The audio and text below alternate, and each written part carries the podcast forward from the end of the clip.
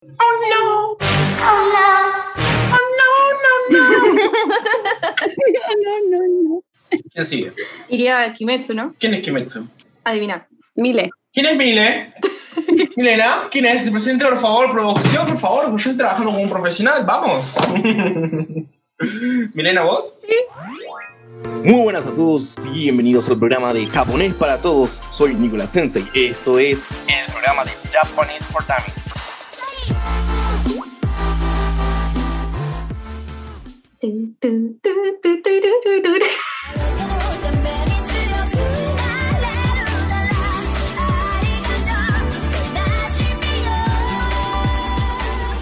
Hola de nuevo amiguitos de YouTube, bienvenidos a este canal, mi nombre es Nicolás, están hartos de escucharme. Bueno, en la segunda sección de este pequeño podcast vamos a escuchar ahora a mi anfitriona, la estimada, la poderosa, la líder de los clanes de los cazadores de demonio, Milena. Suena sonido de aplausos.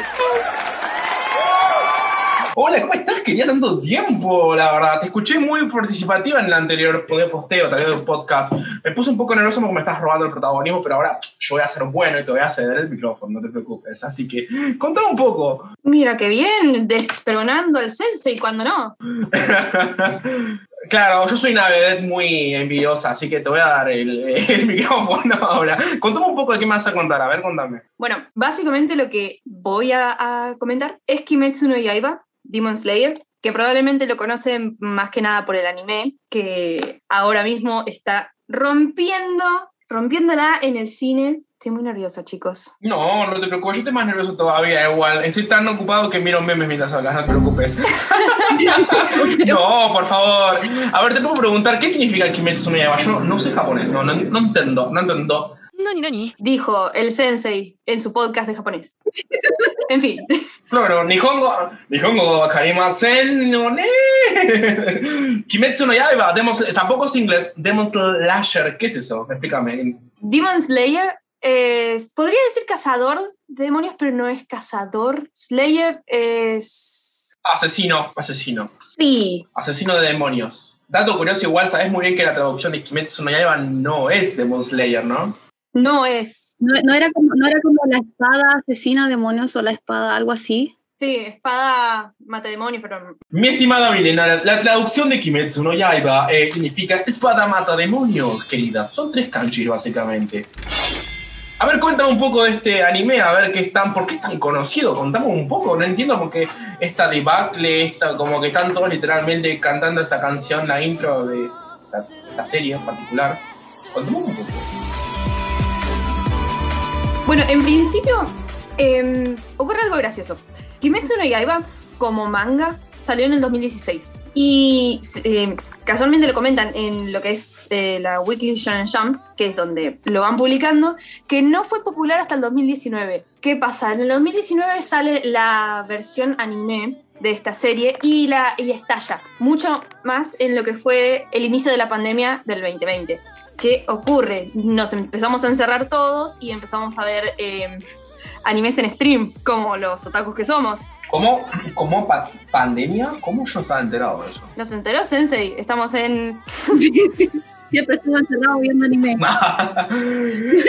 no, no, no, lo que pasa es que yo no salgo nunca, no, no salgo nunca yo de mi casa, me honro, así que es que es natural.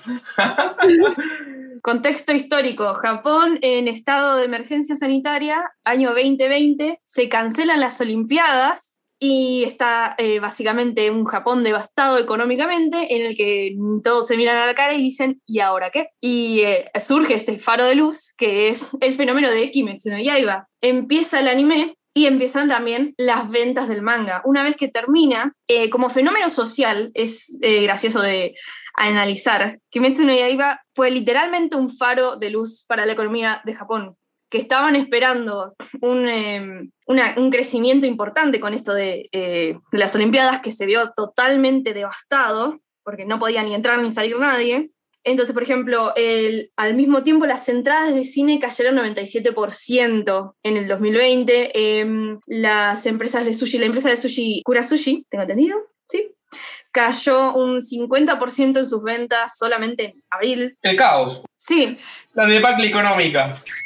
Sí, vieron que Japón tiene una cultura de máquinas expendedoras. De... Sí, sí, sí. Les encanta. Hay. Sensei, ¿qué tipos de producto hay? Claro, tengo acá una acá en mi comedor. Me traje una vez cuando fui a Japón, me, ¿viste? me la traje en, en el auto, ¿viste? Particular. De todo. Las máquinas, lo, lo que vos quieras. A una que es curiosa, me acuerdo que me gustó mucho que yo vi, era uno que repartía unos pequeños. Dos cosas repartía. Te vendía las tarjetas de SIM, por ejemplo, en la cual vos podías tener eh, cobertura en tu celular. Y también te vendían unos cositos que llamaban unos Poqueto Wi-Fi. Poqueto Wi-Fi. Un Wi-Fi de bolsillo que vos lo prendías y lo cargabas en tu mochila o en el bolsillo y te generaba una red Wi-Fi en la cual vos te, conectabas. Es muy curioso. Tenés, golos sí, tenés golosinas, tenés eh, lo que son los culpis, ¿no? Colpis, se dice, ¿no? Es como agua, jugos, no sé. Tenés de todo. La verdad que yo creo que vos vas a un barrio, caminás a las 2 de la mañana y cada una cuadra tenés una maquinita. Literalmente, si querés comprar un, querés un enano con una guadaña, capaz que lo encontrás en la vuelta de la esquina. Es un muy buen mercado. Son muy eh, banderistas de lo industrial los japoneses, ¿eh? Lo que sí, una fruta no la conseguí ni ahí, ¿eh? Pero bueno, pero abundan las golosinas, chicos, ¿está bien? Así que nada. Bueno, casualmente Japón tiene esta cultura de eh, el ir caminando y encontrarte con máquinas expendedoras. Eh, muchas empresas empezaron a perder muchísima plata por eso, porque la gente no podía salir a caminar. Entonces perdieron eso. ¿Qué pasa? Em, cuando sale el anime de Kimetsu, las empresas empiezan a crear colaboraciones. Entonces, por ejemplo, la empresa No te preocupes. Música de comerciales. Para pa pa pa pa pa pa. Sí, vamos. Bueno, la empresa de café enlatada, en lata Didos, fue perdiendo todos los meses, nada, un montón de plata.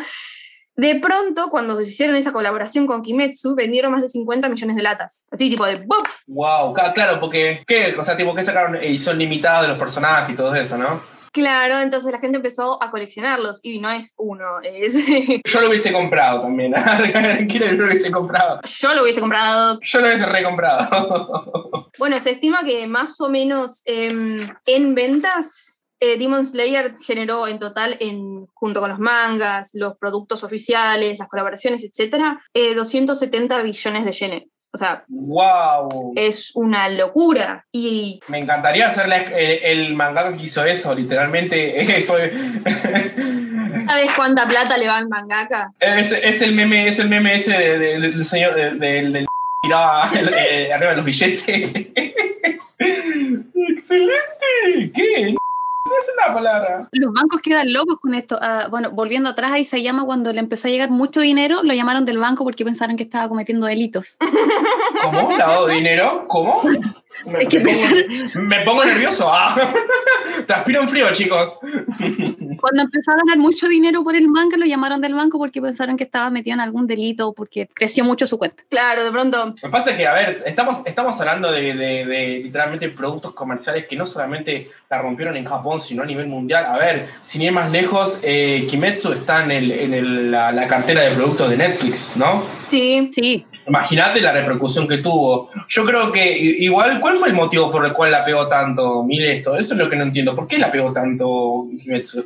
Pasa lo siguiente, en Japón es muy popular todo lo que es el género shonen, que ya lo habíamos hablado en el podcast anterior, que es justamente esta estructura de anime orientado a lo que son la- la- lo- los jóvenes más que nada, que son los que más consumen casualmente, en conjunto con eh, una sociedad y un mundo, es tan apocalíptico, eh, un mundo en el que todos estamos constantemente encerrados y tenemos que encontrar nuevas formas de entretenimiento. Entonces, al mismo tiempo, Sí, de hecho, lo comentan, em, mucho más que verlo directamente en, en vivo o en, en la televisión, se vio mucho lo que es, em, y se está analizando mucho, lo que es eh, ver ani- anime en stream, en streaming, sí. páginas de streaming de, Sí.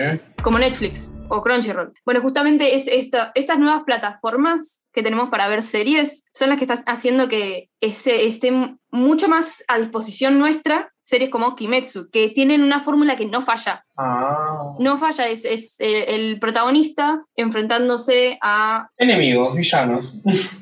sí, enemigos eh, en general con sus eh, acompañantes, que son casualmente un arquetipo de personaje principal, secuaces. Claro, con una misión muy que te la plantean desde un principio. claro. un- básicamente es eh, un grupo de amigos enfrentándose en el camino del aprendizaje para volverse más fuerte, enfrentando un villano difícil de, de- de detener, como siempre, en el cual cada vez va volviendo cada vez más fuerte, más fuerte, con una pequeña acompañante que solamente dice, "Mm, nada más, curioso.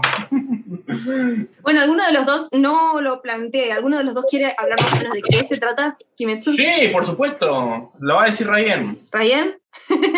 Estoy, ¿qué? Perdón. No, lo, lo que está, lo que, Es que se me, se me acaba de caer una lámpara y estoy. Oh Lo que quiso decir Ryan en realidad es que este anime ocurre básicamente en lo que es la era Meiji, básicamente, que es la, la- la- la edad moderna japonesa o la época de la restauración japonesa, en la cual literalmente tenés katanas conviviendo con un tranvía, con locomotora, con electricidad. Muy sensual tipo vestido de traje. ¿Sí, Ryan? Hay una, hay un, un fenómeno que se dio respecto a Kimetsu en Corea. ¿Corea? Ups. Hubo un problema en la emisión de la película, viste que Tanjiro tiene estos aros que son eh, la- Hanafuda. los aros de las cartas Hanafuda, pero el diseño que tienen es de la bandera del sol naciente, que fue el símbolo del imperio japonés cuando invadieron Corea. Ups. Entonces, en Corea hubo una disyuntiva sobre si mostrarlo o no, entonces al final lo que decidieron fue cambiar el diseño de los pendientes y lo distribuyeron igual. Pero hay mucha pelea ahí, porque Me sirve. sí, eh, sí, la gente que está en contra como de toda la historia del imperio japonés sobre Corea y todo eso, también está en contra de Kimetsu no Yaiba porque los seiyus de los personajes tuvieron ciertas declaraciones políticas como a favor del imperio en- en su tiempo. Uh. No, no, polémico, chicos. hay una mezcolanza de cosas ahí que, que, que es súper interesante de analizar. Además, sin ir más lejos, Shingeki no Kyoshi no quedó lejos de esta crítica también. No lo voy a spoiler, pero la trama es bastante política y cuando lo vean en la, en la última temporada comprenderán por qué Corea es como un momento. Entendí esa referencia, entendieron lo que voy, pero no se preocupen con esto igual. Ahora, ahora chicos, démosle, la verdad que véanlo. Yo creo que hasta acá que lo mejor que tiene es animación. Es ¡mua! exquisita. Sí, sí, tenemos que hablar de animación. Mm, mm, mm, mm. Fantástico. HD. A mí me gusta mucho el trazo marcado que tienen los personajes, me encanta. Sí. Sí, también, eh, adhiero, adhiero. El uso de recursos de animación, eh, los distintos estilos que se van acoplando, por ejemplo, en, las, en lo que son las, eh, las katanas y sus ataques. Bueno, ¿quieren saber otro de los factores que son clave para que un anime casualmente se mantenga tan eh, eh, popular? Por favor, que est- est- estoy escribiendo uno casualmente, de un gallo que es un superhéroe, por favor, contame. Pero por supuesto, em, esto también trae a colación. Hubo una encuesta hecha a niños entre tercer y sexto año de primaria. Más de 7.000 niños tuvieron que def- definir qué fue lo mejor de su 2020 y quiénes son las personas que más admiran. Y acá es cuando la cosa se vuelve una locura. Lo mejor de su 2020, el 30% de los niños dijeron Kimetsu no Yaiba. Mm. Así tipo, en plano, ¿qué fue lo mejor de tu 2020? Kimetsu no Yaiba. Y lo que más me llama la atención es, ¿quién es la persona a la que más, más admiran? El puesto número uno es Kamado Tanjiro. Kamado Tanjiro. ¿Quién no puede querer a ese solecito? Yo banco a Zenix igual, yo soy ahí, están Zenix. Crack, crack. Y el segundo, el segundo puesto son sus madres. Es decir, los niños de Japón, más de 7.000 niños, por 618 votos le ganó Kamado Tanjiro antes que las madres de los niños. Increíble, ¿no? Sí, e, es lo que básicamente es un cocum acá en los 90. Sí, sí. bueno, tercer puesto, Shinobu Kocho. Shinobu Kocho. Cuarto puesto, Moshi Moshi. Moshi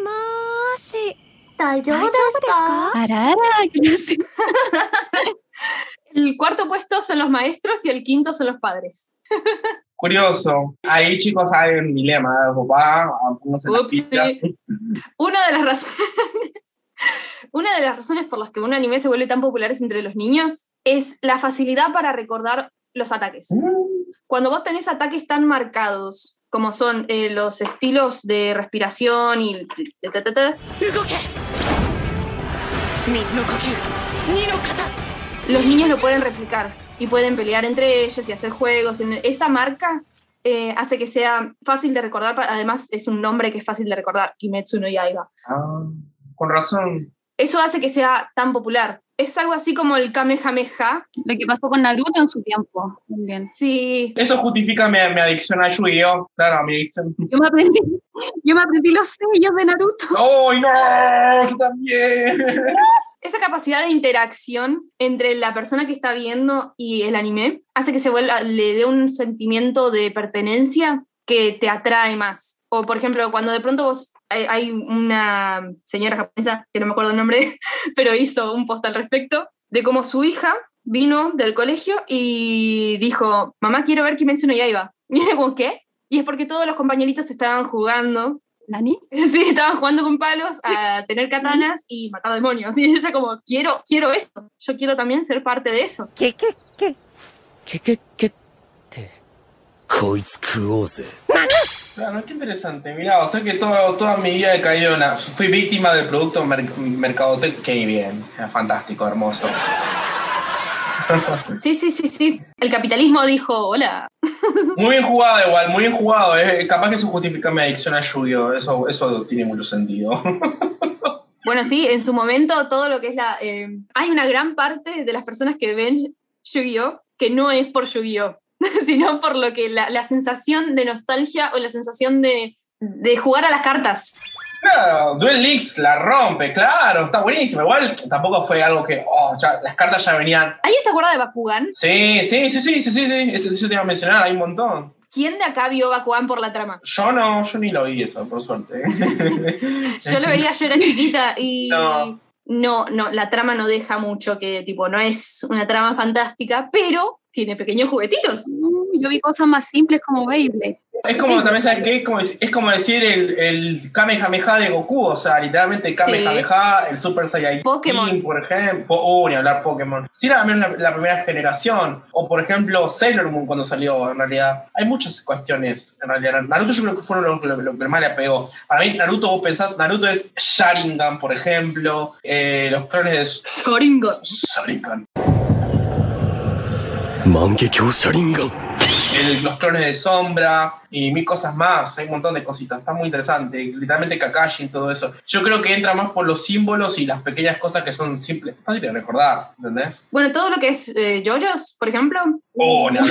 Una de las grandes razones por la que de pronto se volvió tan popular fue por eh, las frases icónicas de uno de los personajes, que es Dio. O sea, el Kono Dioda. ¡Kono Dioda! O sea, que de pronto explotó en internet. Es más, en los Eh, igual también memes. memes. Los animes están plagados de yo referencias también en los poses que hacen, que son preciosas. Sí, los po- las poses, por ejemplo, son clave para las- el sentimiento de pertenencia de los fanáticos de JoJo's. O sea, básicamente tenés que diseñar un anime que lleve a la persona a literalmente querer replicar lo que vea y la pegás. Claro, a querer ser el personaje. Wow, mira. Por ejemplo, el eh, Shinzo Oh, sí, que, es épica esa frase. es épica. Shinzo Sasagiro. Shinzo Sasagiro. Entré en sus corazones, pero es como, por favor, señor, ¿por qué Ah, bueno, Y voy. yo digo, sí, pero, pero vale. voy, no, no. Es que fue muy épico. Me ofende muchísimo, pero voy a tomarlo. No, no, no, muy buena, es muy buena. Hay cosas que son muy, muy, muy buenas en realidad. Hay un montón así. El típico, o el- la típica frase, por ejemplo, de Gandalf, que tú no pasarás por aquí. Hay muchas cosas que se vuelven realmente parte, parte de lo que es la cultura geek, básicamente. literalmente. Hay cosas que ya. Claro, yo soy tu padre. Bueno, Claro, hay un montón. si te lo pones a pensar, la- lo que son eh, movimientos, eh, frases icónicas o elementos de como insignias son lo que eh, son parte esencial para la popularización de algo. Porque a lo- los seres humanos nos gusta pertenecer, nos gusta demostrar que conocemos algo. Cuando vos lo facilitas de esta forma, eh, es como pues, clave que va a funcionar. Un dato de color acá, lo que lo que sería el desarrollo de símbolos y logotipos es muy importante, no crea. El que es diseñador esto lo va a reentender, que es recontra importante marcar la, la identidad de una marca, de un producto, en este caso un anime, y saber transmitirlo de forma natural casi, difícil. Para mí el Sharingan es un ejemplo claro de eso. Clave. O la, ¿cómo se llama? Las nubecitas. Auxi- Auxilio. Oh, sí, las nueve de, Akatsuki, sí, ni hablar. O sea, es literalmente todo lo hemos, eh, lo hemos visto en algún lado y no sabemos ni el por qué, ¿viste? ¿Quién nos ha querido tatuar esa nube? Es que es muy bueno, estéticamente es muy bueno. Yo recuerdo verlo en el 2010 en el Rosedal. Yo estaba con mi familia. Fue creo que la primera vez que vi eh, la capa de Akatsuki. Fue yo con nueve años viendo a un cosplayer yendo al planetario. Yendo. No, no, no, no, una locura, una locura. Y lo ves y decís, ¿qué es eso? Tipo, vos lo ves y yo estaba como a dos cuadras de distancia y lo vi y dije, ¿qué es eso? Quiero. Lo que pasa es que, lo que, pasa es que Kimetsu es un fenómeno muy, fue muy, tuvo, tuvo muy buena producción. Sí, O sea, vamos a ser sinceros, tuvo muy buena, muy, muy buen, muy buen respaldo desde lo desde lo que es diseño, música y el opening que la pegó, obviamente. Eh, yo creo que para mí lo que más la rompió es el tema de la, de- la animación. Pero no solamente eso, sino que mm, el diseño de personajes estuvo muy bueno, la verdad. Estuvo muy bueno. O sea, realmente ver eso en un cine es una locura, por ejemplo. Y eso que no hemos visto nada, estamos hablando de una única temporada. Una única temporada. A mí me gustó igual. claro. Y una película. La la segunda temporada estrena ahora este año. Y es un arco, pero espectacular.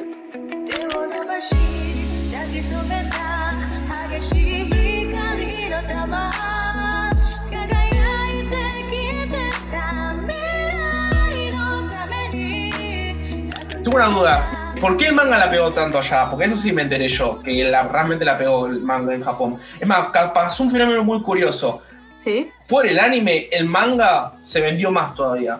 Claro, bueno, em, lo comenta justamente el editor en jefe, eh, Hiroyuki Nakano, de la Weekly Shonen Jump, que es donde se publica, que Kimetsu es una serie que empezó eh, como manga, es un manga que empezó en el 2016, pero no se volvió un hit hasta el 2019, que es muy poco tiempo para un manga, pero de pronto la pegó una vez que se realizó el anime. Cuando terminaron de ver el, el anime, la gente se quedó con muchas ganas y empezaron a vender el manga. De hecho, em, se estiman que hay circulando por lo menos 150 millones de copias hasta entre físicas y digitales del manga para febrero de 2021. Desde que salió el anime, la venta de mangas superó a One Piece por dos años. ¡Wow! ¡Qué locura! Y One Piece es, pero Hay que superar a One Piece. Wow, sí, sí, sí, sí. Tú duda, ¿y ¿quién es el mangaka? ¿No era una chica? o un es una chico? chica. No, yo pregunto de la ignorancia, la verdad, porque yo he escuchado que es una, es una, una chica.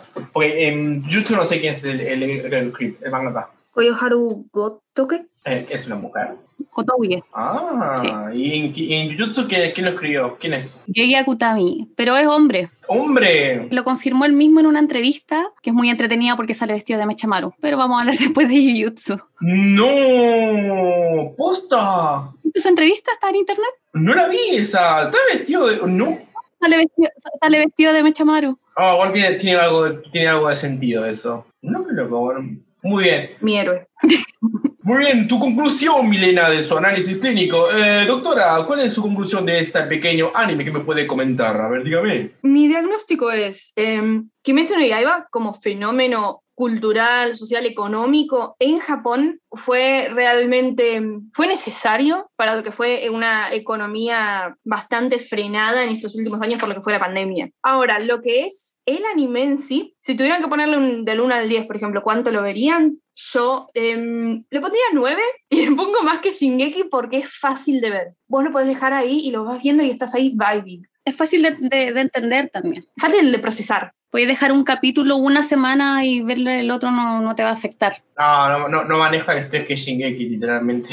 No, Claro. pero es muy emotivo, es muy emotivo. Sensei lo vio, ¿no? sí, veo. los- Kimetsu es muy emotivo. Sí, lo vio, ¿no? Sí, obvio. Igual me pasó lo que dijo Ryan. No, no, no, no tuve esa necesidad de verlo uno tras otro. No, lo iba dejando ahí. Pero el de Shingeki no. Le bajé todo. No, no, no, no, no. Del 1 al 10, ¿cuánto lo recomendarían para ver? Eh, un 8 en realidad, ¿viste? Porque arranca tranqui, igual, igual la rompe, la rompe, ¿eh? tiene cosas muy geniales. Al menos yo que conozco la cultura japonesa, tiene cosas espectaculares, muy lindas, muy lindas. Arranca tranquilo, pero yo creo que igual va avanzando rápido. Se va, se va acelerando. Igual es súper fiel al manga. Claro. Ahí no hay nada que decir. No, sí, sí, sí, sí, tiene muy buenos arcos, la verdad. Ahora, y tal y como con Shingeki se recomienda eh, tener un contexto histórico occidental, creo que con Kimetsu, un contexto histórico oriental. Lo único que yo recomendaría es que en realidad que no te, que, que no te choqueante ver un tranvía con un tipo con una espada, porque a ver, esto en, en el- en lo que será la era Meiji ocurrió así, o sea, hubo un contexto en el cual ex- existían personas que literalmente estaban en el medioevo con el simultáneo con la modernidad, electricidad, mm, eh, locomotoras, ferrocarril, eh, la era Meiji fue la época en la que Occidente empezó a entrar a Japón. claro, el, el último samurái básicamente, o básicamente Claro. samurái champloo, básicamente, eso es así. Bueno, no sé si cuenta como spoiler, pero vieron que hay una escena en la que Tanjiro llega, ve por primera vez la ciudad Sí, sí, casualmente. y queda choqueadísimo. Y no, porque, a ver, si bien no, no, no es un shock cultural grande, porque él ya sabía más o menos que, que era diferente la ciudad, eh, está interesante, la verdad. Sí, pero él viene de zonas rurales. Sí, como ti también tienen que esconder las katanas porque en la era Meiji precisamente los samuráis estaban prohibidos. No se podía, claro, también. Es verdad eso. ¿eh? Bueno, son esas pequeñas cosas de pequeños datos históricos, están buenos saberlos para antes de ver la serie porque después la vas viendo y decís, ah, esto yo lo sé. Es como, un momento, ¿qué está pasando aquí? Algo, algo, algo raro hay. Nah, pero está muy bueno igual, chicos. La verdad es más, chicos, la película se llama El Tren Infinito. O sea, ¿what? O sea, es, es, medio, te descoloca un poco, pero no es tan raro. Se dio, es bastante serio.